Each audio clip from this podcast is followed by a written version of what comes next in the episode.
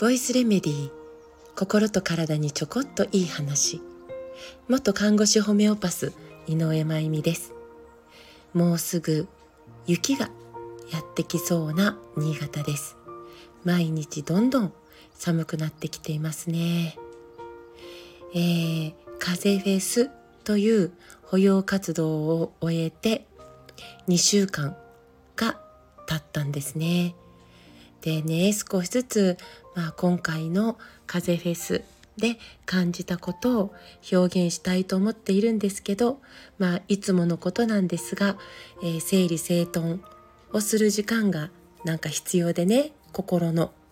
で一瞬一瞬を丁寧に今、えー、振り返りの最中です。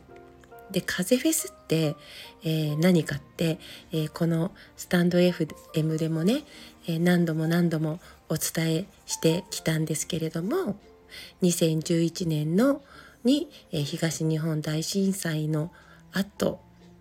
まあ、原発事故が引き続き起こってしまった。ね、で、えそのことをがあって、え翌年2012年から、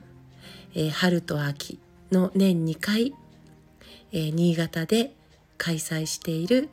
えー、保養活動なんです。被爆という問題に対して行っている保養活動なんですね。え、9人のドクターを含む約100人のボランティアスタッフによって、まあ、運営している保養活動なんですね。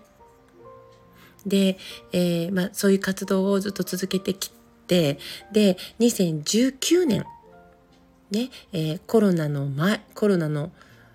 まあ、その年末にね、まあ、コロナが始まるんです始まるんですけどその2019年の夏にベラルーシという国に実は行くことができたんです。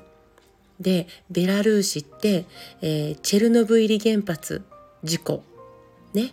えー、でとてもうん、大変な大きな影響を受けた国の一つ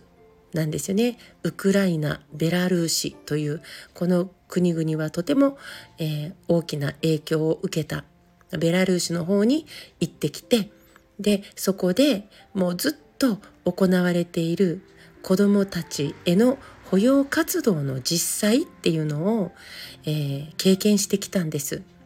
まあねもう衝撃的だったんですよね。この保養活動の充実さ環境もう全てに驚きました。でそのこともいつかお話ししたいんですけれども、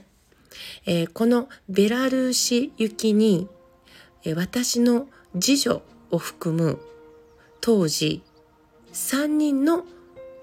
高校生当時の年齢でね高校生たちが3人ねベラルーシに同行したんです。で、えー、ベラルーシの人たちとの、えーえー、なんていうか文化交流の、まあ、イベントがあってね、えー、そこで、えー、ダンサーだったのでこの3人が。で、えー、ダンスを披露するという、まあ、そういう舞台がああってで、えー、同行でこの3人の高校生たちも一緒に行ったんですよね。そのダンスを披露した時に、えー、朗読した作文が作文っていうかがあるんです。でそれはあらかじめロシア語に、えー、翻訳されて、えー、そのスクリーンのテロップに翻訳でこう出てくるという、えー、ことをね当時したんですよね。でそれを、えー、読んでもらった後でダンスがスタートみたいな感じだったんです。で、えー、この子たちが、えー、朗読した作文そんな長くないんですけどそれが、えー、手元に残っているので今日はそれを朗読したいと思います。1986年4月26日チェルノブイリ原発が大きな事故を起こしました。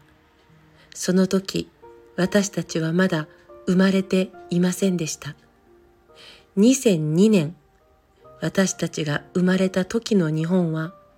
原発を安全でクリーンなエネルギーとして利用し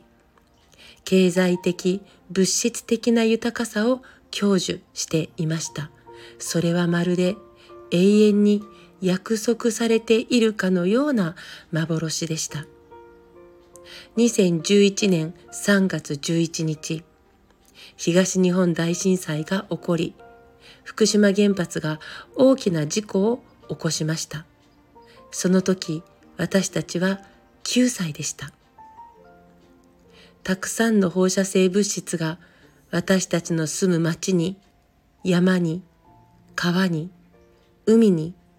今も流れ落ちています。風に乗ってここベラルーシにも届いているかもしれません。かつてチェルノブイリの放射性物質が私たちの国にも届いたように。私たちは学ばなければならなかったのです。風に国境がないことを、海でつながっていることを、それぞれの国にそびえる山々を、深い海の底で一つなのだと、私たちは一つなのだと。私たちは国境を外して痛みを分け合い、喜びを分け合う生き方を選択したいのです。共に海を守り、山を守りながら、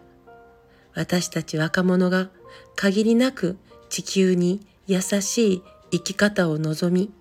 選択していくということをここに宣言します。という作文でしたね。